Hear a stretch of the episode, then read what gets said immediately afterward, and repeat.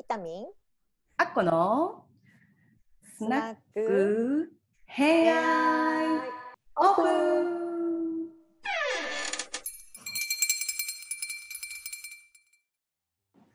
こんばんはこんばんは。今日もスナックヘアえー、ビフォービフォートークですねアフターじゃないんだね。ビフォートーク。はそうアフターじゃない開店前のビフォートークということで。そうそう。意外とね見てくれる人いるかなとか思って、うん、そう。これあの実際の放送は多分、えー、8月後半か9月ぐらいになっちゃうと思うんですけど、うん、ちょっと今日はね小ネタが1個ねありまして。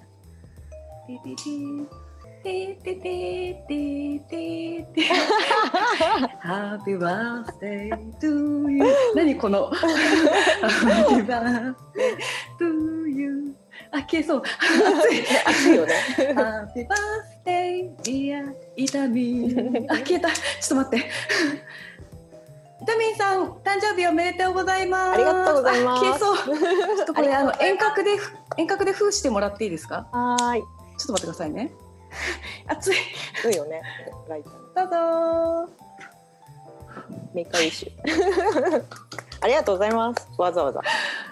そう、この間、あの、ちょっと聞いて、少し日がずれちゃったんですが、イタミンさんのお誕生日7月31だったということで。そうなんです。はい。えー、獅子座、獅子座です。獅子座の女。獅子座の女です。でも、はい根っこはサソリだから。猫はサソリの。そうそう、根っこはサソリだから、スナックを運営させて、運営？させていただいております。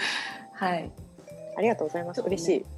これをやりたかった。本当はちょっとろうそく用意したかったんですけど、ちょっと間に合わなくて、すいません。いいねすいません。ありがとうございます。今年はね、はい。あのうん、コロナがあるから本当に外にね、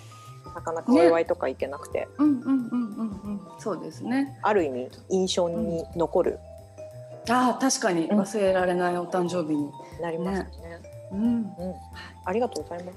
はい。というわけで、新しい年を、年を迎えての初収録ですね。あ本当に 本当にはい。本当年齢のねこ、と考えたくないけど、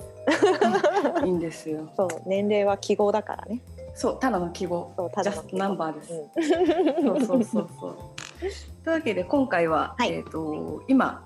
えー自分が勉強していることっていううんタイトルで、はい勉強っていうか、ブーブームとか勉強ですかね。うん。そうね。これ本当にさっきもお話ししてたんですけど、すっごい難しいテーマ。ですよね。うん。で、マイブームマイブームは今この時期は半沢直樹と、あとはまあ古典リスナーなので歴史の本を読んだり、うんまあ、古典繰り返し聞いたり、まあ、他の勉強とかもしているんですけど、うんえーっと私常に勉強何かしらしていてうんうんうん素晴らしい。常に何かしらのマイブームを持っているタイプうんうんうんうん人うん。なんですね。うん。でこれアッコさんにも聞きたいなと思ってたんですけどうん。教養リベラルアーツっていう単語ってうん。いつ頃うん。知りま聞きました、リベラルアーツという単語。うんまあ、もしくは教養、教養そうリベラルアーツの単語と意味自体はやっぱ古典ラジオで知ってただ言言葉自体は知ってたんですけど、んそれが何を指すかは意外とそういえば全然追ってなかったですね。うんうんうんうんうん。教養。うん、教養っていう言葉自体もものすごく深くて、うん、うん、うん、まあ、西洋の高等教育うん。とかに割と位置されてることが多いんだけれど、今結構定義が割とうん、曖昧だったりうん、うん、しますよね、。人によって。うん、うん、そうですね。うん、でまあ詳しい定義の意味は皆さんググってほしいんですけど、うん、うん、そうですねす。ごく ググれ。人によってねこれって捉え方違うからなんか完全に私語りになっちゃうんですけど私がその教養っていうものを意識し始めたのは二十歳ぐらいの時にうん。父にうん、自分の父親に、うん、えっとこれから生きていく上で自分の理想とする社会もしくは自分の理想とする世界に住んでる人たちがどういうことに興味がありどういうことを勉強しているのかを想像して勉強しろって言われたのね。えー、お父様素敵。そう多分父の経験だと思うんだけれどこれは。うん。で言われてそこからあ自分のいわゆる勉強してること以外のこともあ勉強していかなくちゃいけないんだなって意識し始めたのが一つ。はあなるほど。うん、でそこから、えーとまあ、専門で学んでること以外のことにも目を向けようという意識ができた。もちろんそれまでにもいろんな本は読んではいたけど、これじゃなくてその違う自分をある意味まあ高めるとか理想に持っていくために必要な勉強をしていこうって気がついて。いたのが一つででそこから、えー、と私大学で土木工学を学んでた、都市工学都市工学ね。でそこで大学12年の時は、えー、と数学とか物理とか、まあ、教養？いわゆる教養と言われる、うんうんうん。今の日本の大学で言われる教養的な知識を勉強していて、で大学3年の時に、うん、と土木実験、まあ、実験の期間が入ってます。半年間実験土木実験？はあのねいこんなことするんですか？コンクリート作ったり。ガチだ。そう本当にガチ。すごい。岩を砕いて、まあ、機械で砕いてでそこから砕いてであのボイリング試験とか言ってまあ地質のはいはいはいはいはい。やったりとかあと測量したり、意外ですね、イタミンさん。うんうん、そうそう、すごい。うんうんうん。女子本当に少なかったんだけどうんうんうんうん。そ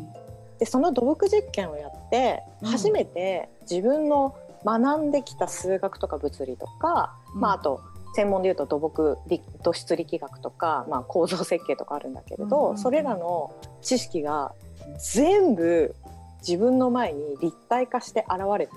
おお、なるほど。ちょっとゾワゾワする。そうすっごいゾワゾワ。ワしてあの数学で使ってた難しいベルヌーイの定理ってここで使われるんだみたいなおお、全然わかんないけど、そうわかんない定理が出てきた。そうそうそうベルヌーイさんっていう人が作ったんだけれどの定理とかがこんなとこに使われてるのねっていう、まあ、それは水の定理なんだけど、水の流れとかの実体を持ってそこに初めて現れてきたんですね。そう。つつながったっていうか。そう。物理すげえみたいな。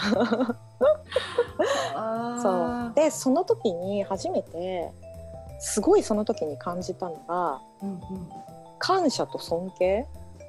あの、うんと特に私が学んでたのが都市工学だから、今自分がこの瞬間安全で安心をしてうん。生活をできているっていうことにこれだけの知識と労力と人の思いが詰まってる上に今私たち生活してるんだなっていうのを肌で感じたの都市計画。だからもう本当に今も土木の人たちそあの工事してる人たちとか災害の時に一番最初に出てる実際大学の同級生とかそういう仕事をしてる人だっているから実際尊敬してるし、うん、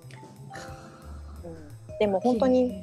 世界でどんな社どんなことをしてる人たちでもその人たちが欠けてしまったらこの世界って成り立ってないんだなっていうのを肌で感じたの。うん、本当そうですね。うんもう土木はみんなの住む場所の基盤ですからね。う。んうん。でそれを学んでから、うん。この世界をより構成している要素をもっと知りたいっていう欲が。ああ、それで結構よくね構成してる要素が知そうそうそうそう。好きっていうのは、あ、うんそっから来てたんですね。そうここから来てました。なるほど。そう。だから本当にそういう意味では大学のその勉強と実験のおかげだなと思っていてでそこからまあいろんなことに手出すんだけどいろんなことさらに読むんだけど哲学とか心理学とか、まあ自分のその教養という意味で勉強していって。でまたしばらくでそこそこがまず2個目ね。で3つ目がこれがはい。ここ最近なんだけれど、うんうん。えー、と自分が仕事社会人になってで転職をするタイミングになった時にうんうんうん何を好きですかとかうんうんあなたは何が得意で何ができますかっていうこと必ず聞かれるじゃないですか、うんうん履歴書とかで。ね。うん。でそれに本当に答えられない自分ああうんうんうんうんうんうん。で私世界とかを分析するのはすごい好きだし今でもそれは得意な方だと思うんだけれどうんうん。自分の外側の世界を分析することは得意になっていたけれど、うん。その世界に私自身が参加してなかったことに気がついちゃう。ああなるほど。自分自身の存在ですね。そう。だからそこからその世界に対して使っていた知識を自分が何を感じてうん。どういうことが好きなのかもしくは自分自身がどういう人間なのかを分析するるための知識に変えようと思って変え今度は自分の分析ですね。そう自分の方に変えることになった。うん。その前のタイミングではもう今思うと傷つきたくなかったんだなって思って自分を知るのってちょっと怖いですよね。そうそうそう、うんうんうん。世界を分析するとある意味自分を合理的に納得させる理由を作っていはいたうんうんうんうん。でもそうすることで結局世界から自分を遠ざけていてもちろん仕事はしていたし人間関係もあったけれど本当の意味で自分自身が参加してなかったなって思って。うんうんうんうんうんうんうんで以前あっこさんにお話ししたんだけどここ数年の私の目標がクリエイティブに生きるっていうめっちゃ今クリエイティブじゃないですかそしたら。そうなの、ね。この部屋自体がすごいクリエイティブで、めっちゃクリエイティブ。うん。そうこの自分が何を感じてこの世界に対してどういうふうに思っているのかをうん。伝えたりもしくは表現するための手段として勉強していこうかなって、ああもうめちゃくちゃ素晴らしいですね。うんだからうん歴史もちゃんと学ぼうかなって思ってやっぱ歴史を通じて人に伝えられることってすごくあるし、かなっていう。だから半沢直樹も今 楽しんではいるんだけど。半沢直樹。も半沢直樹を通して今私銀行とか金融業界全く興味なかったの。全然わかんないし。で本読んでもわかんない。日経とか読んでも全然わからなかったんだけど半沢直樹を見たらあ銀行ってそういうお仕事もされてるんですね。スンって入ってきたんですね。スンと入ってくるから ここを通して銀行からお金の流れ自分がお金と銀行に対してどういうふうに捉えてるのかっていう側面をまた作ることができるかなと思って。ああ半沢直樹が自分に合ってたんですねその勉強方法が。を通してっていうのが。うんそう。うんうんうん。なるほどなるほど。だからうん。常にマイブームはある。でもそのマイブームの変遷が今までは世界外に向いてたけれど最近は自分をうんクリエイトするために何をしていったらいいのか。の手段。だから目的と手段がどんどん変わっていうんってうんうんね途中までは勉強することがし目的になっちゃってて。ああうんうんうんうん。本当はそれはね勉強って手段のはずなのに。そうですね。うんうん。なんかすごいわかります。結構あの樋口さんがえっ、と古典ラジオの番外編だったかな。うんうん。なんか人間を知るためにいろいろやってるっていう話。が。あそうそうそう、あれすごい、いわかるなと、まさに今の話と一緒で、うん人間を知るって結局自分を知っていくことに還元されていくから結局学んでいることって全部自分にね返ってくるっていつも思うんですね。うん。んそう。で私は本当に外側の分析しかしてなかったのが、うん全然世界と遠かったなっていう分析してたけど距離があった。そうそうそう、うんうんうんなんか世界の外側に責任を押し付けると自分が楽じゃないですか、本当そうですね。そうそうそうそう。うんでそれをやめたのかうんうん。やっぱ自分を知るっていうのはすごいクリエイティブなことですからね。な、うんそうそうそううん。ね。はい。いやめちゃくちゃ面白かった。うん。よかったはい。というわけで、自分語りみたいになっちゃって私もなんか結局その勉強について考えたときに。なんかザ勉強っていうと、まあ、仕事に関することとかがやっぱり多くてうんプラスあとやっぱ必要に迫られてやることが多いですなんか英語を使わなきゃいけないから英語勉強するとか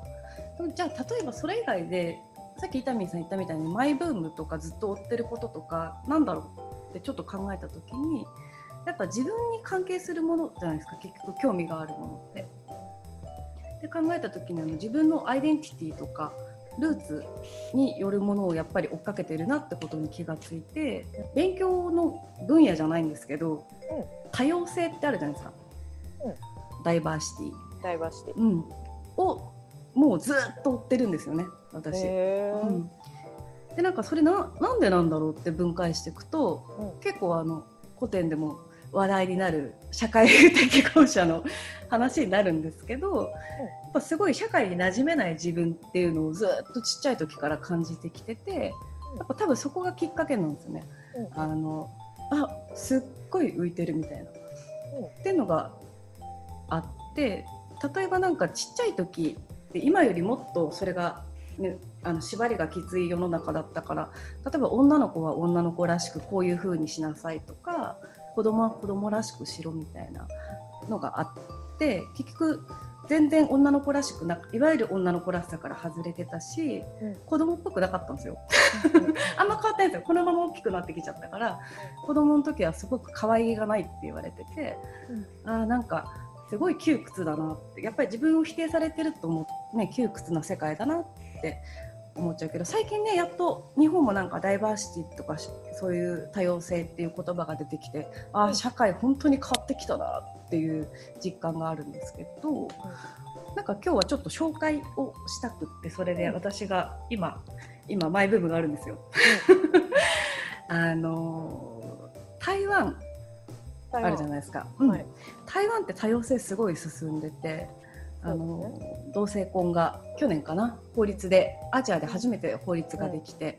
とか、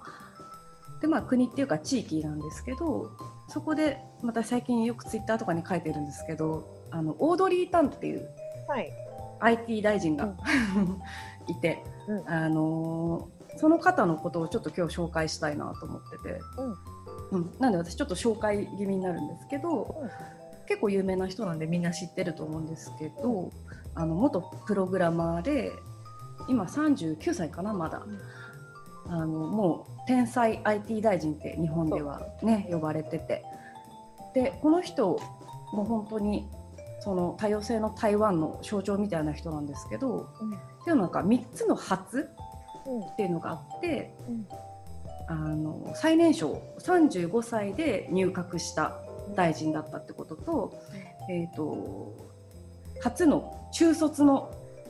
入閣した人物だったってことと、初のトランスジェンダーの入閣者だったってことで、もうこの3つを考えると本当にザ多様性っていう感じですね。若い子と若くて政治をやっててその学歴的には中卒っていうこととやっぱ性別を超えたっていう意味で多様性の象徴なんですけど結構あのコロナ禍で取り上げられたんですよね。そのマスクマップっていうのを作って、うん、あの台湾のマスクのみんなに広く行き渡らせたシステムを作ったっていうので結構日本でも知った人が多くて私も実はそれで知ったんですよ。うん、あのマスクの在庫が3分おきに更新されるんですよね。全国6000箇所ぐらいにある販売拠点で常にその在庫が確認できるっていうシステムを作ったっていうしかもそれを3日間で作り上げた。どういうことやっていう感じなんですけどそう。っていうところで取り上げられててそれで追い始めたのがきっかけだったんですけど調べるほどにすっごい人間性が面白い人なんですよ。面白くて素敵だなっていう人で、で追っていくとあのその政治手腕がどこから来るかっていうと実はそのアイデンティティにすごく深く関わってて、うん、あのトランスジェンダーっていうこともさっき話したようにそうなんですけど、うん、生まれた時は男性の体で生まれてきたけどやっぱ心はそうじゃなかったからそこにすごい違和感を感じてたんですね。うん、うん、だからやっぱりすごくいわゆる世の中の当たり前とはちょっとずれてたっていうところがあるのと自分がそれを感じてたってことですよね。あとあの樋口さんも言ってた浮きこぼれ。あの IT が、うん、あ IQ が高すぎて、はい、そう天才すぎて周囲に馴染めない、うん、だからあの伝統的な義務教育が馴染まなくって、えーと、と10個ぐらい転校したらしいんですよ。で10個ぐらい転校したんだけど14歳の時に退学するんですね。うん、うん。でもそれ親も両親ももう分かっててもう学校合わないからやめていいよってなって退学して15歳で起業するんですよ。で19歳でシリコンバレー行っちゃうんですよ。そうそう。もう8歳からプログラムを独学で勉強してて、うん、で結局その世の中の風潮と合わなかったからこそそういうふうに自分に合うやり方を見つけていって結局今のやり方にたどり着いたっていうところなんですけど、まあ、それをね受け入れた台湾のねその政府っていうのも面白いんですけど、うん、あの彼女が35歳でその入閣した時に、うん、こう経歴書に性別の欄があってそこに男でも女でもなくなしって記載したらしいんですね。うん、うん、要はもう性別書かないよ。うん。で私だからちょっと彼女って呼んでるんで日本のメディアとかだと彼女って呼んでるから彼女って呼んでるんですけど多分もうオードリー・タンとして生きてるんですよ。そう名前も24歳の時に変えててトランスジェンダーって公表した時に変えててもうその時点でもう自分として自分のまま生きようみたいな。うん結構私の理想とするこうがこうで生きられる社会っていうのを本当に実現してる人だなと思ってて。で実はあのなんと昨日あの日本のメディアの番組に生放送で出演してて。あそうなんそうなんですででもまあ遠隔のね Zoom みたいなやつで出てたんですけどリアルタイムでちょっと話を聞く、ね、機会があってちょっとそこで素晴らしかったやつをちょっとねピックアップして紹介したいなと思ってて日本の視聴者からの、えー、と相談っていうか質問に答えててそのうちのいくつかがあって一つはデジタル格差をどう思いますかっていうお話があったんですね。老人と若者の間で格差が結構あるじゃないですか日本でも携帯使えるかとかマイナンバー使えるかとかパソコン使えるかとかでやっぱり格差が生まれちゃう。でも台湾はそれをちょっと今克服しつつあってなぜかというとすごくその自分のおばあちゃんとオードリーが仲いいんですけど年配の方に対するリスペクトがすごいんですよ。うん、ビタミンさんがさっき言ったこととちょっと通じるんですけど自分たちのその社会を作ってきてくれた人たちはやっぱりすごく知恵をたくさん持ってるからそういう人たちをすごい大事にして知恵をたくさんあのもらおうよっていう。だからそれにで彼女がどうしたかっていうとあのテクノロジーはみんなに行き渡るべきだから年配の人をテクノロジーに順応させていくんじゃなくってあのこれ使ってねって今あるものを渡すんじゃなくってあのテクノロジーを年配の人に寄せようと。ま さにクリエイティブねねさその発想すごいなと思ってあの使いやすいものを彼らに使いやすいものを作るということは結局年配の方だけじゃなくって他のそういうものが実際若い人だって苦手な人は苦手じゃないですかだから誰にでも優しいあのユニバーサルデザインのものが出来上がってくる結果として、うん、でもそれって意外とね考えつかないというか、うん、ことだなっていうのとあといろんな質問があったんですけどその中でやっぱ日本でも言われてることなんですけどどうしたら多様性を進められますかっていう質問があったんですね。うん、っていうのも結構日本だとあの分断してるってみんな結構思ってて多様性っていうと結構意見がぶつかっちゃう？今の段階だと。それがやっぱりみんな良くないなと思ってるけどそれをどうしどうやって変えていったらいいのかなっていう質問があったことに対してあのこれも素晴らしいなと思ったんですけどあの結局みんなマイノリティだよねっていう言葉を言ってて本当に、まあ、私もそれ常日頃結構思ってたことだったんですけどあの誰でもマイノリティ性は持ってて結局全ての人に合う社会っていうのはある意味でないから、うん、結局誰誰もが本当はマイノリティ性を持ってるけど自分は自分はこうだ。だからこっちにしろだとぶつかっちゃうからそうじゃなくってお互いを知るためにそれをシェアした方がいいよねっていう話になったんですね。うん。あのっていうのもオードリーが左利きだったんですもともと。でそれをあの右利きに強制されたと。差別されるからそうしなさいって。でも今よく考えたら左利きであることでしか見えない視点があったはずなのにやっぱそれはすごいもったいなかったよねって。だから今の時代だったら左利きだったらこんなに面白い発想があるよっていう面白さをみんなにシェアして知ってもらうことが大事なんじゃないかっていうこうユーモアを持ってシェアしようっていうお話をしててあすごいその視点大事だなと思っててやっぱユーモアを持つっていうことの大事さ、うん、もう伊丹さんもさっき言ってくれたけどすごいクリエイティブなんですよね。だからなんか政治家っぽくないんですよ。ある意味で。でもその政治家っぽくないっていうのもある意味で私の思い込みで、あのステレオタイプな政治家のイメージがどうしてもあるけれどももっと政治家もクリエイティブでいい、うん、そういう発想でデザインしていく、うん、生き方を発想でやってるんだなと思って、うん、彼女が。結構さっきずっと伊丹さんクリエイティブの話してくれてたけど、やっぱりそういう社会になっていくと思うしなんか結構日本のメディアでもそういうオードリーの話を紹介してると日本のあの IT 大臣って今70代の人であの反抗反抗推進してるからこうそれを比べてそれに比べて日本はみたいなでも結局その比べることが多様性を実は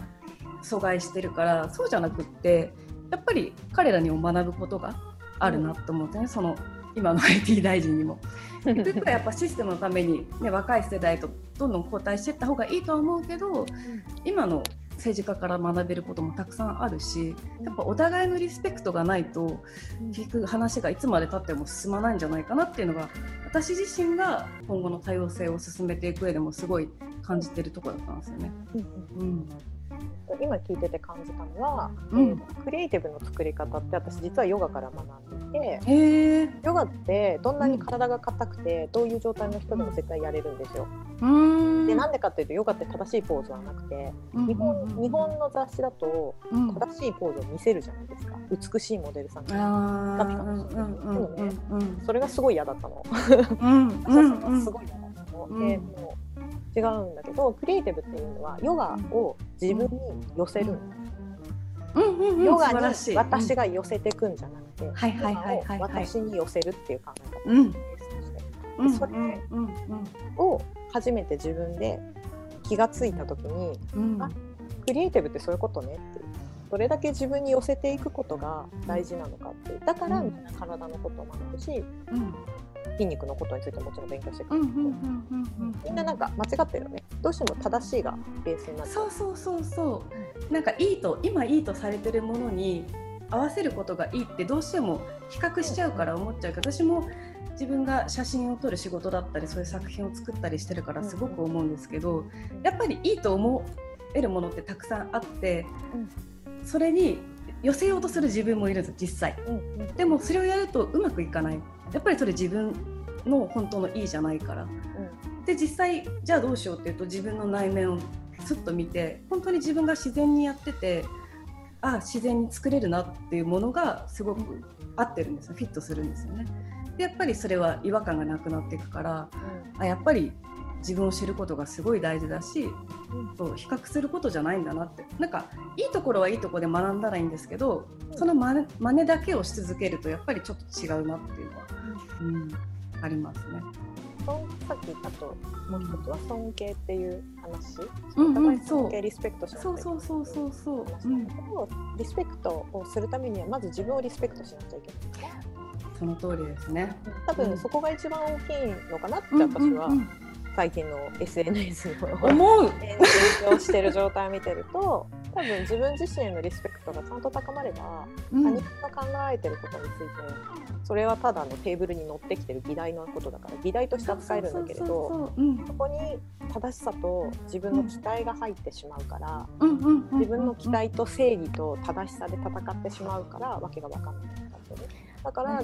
まず自分がどうやって軸があって、どの上に立って、自分は何、自分自身の尊敬。まずは自分自身ね。尊敬する自分にならないとできないことだから、それをきちんと積み重ねてるから踊り彼彼彼女、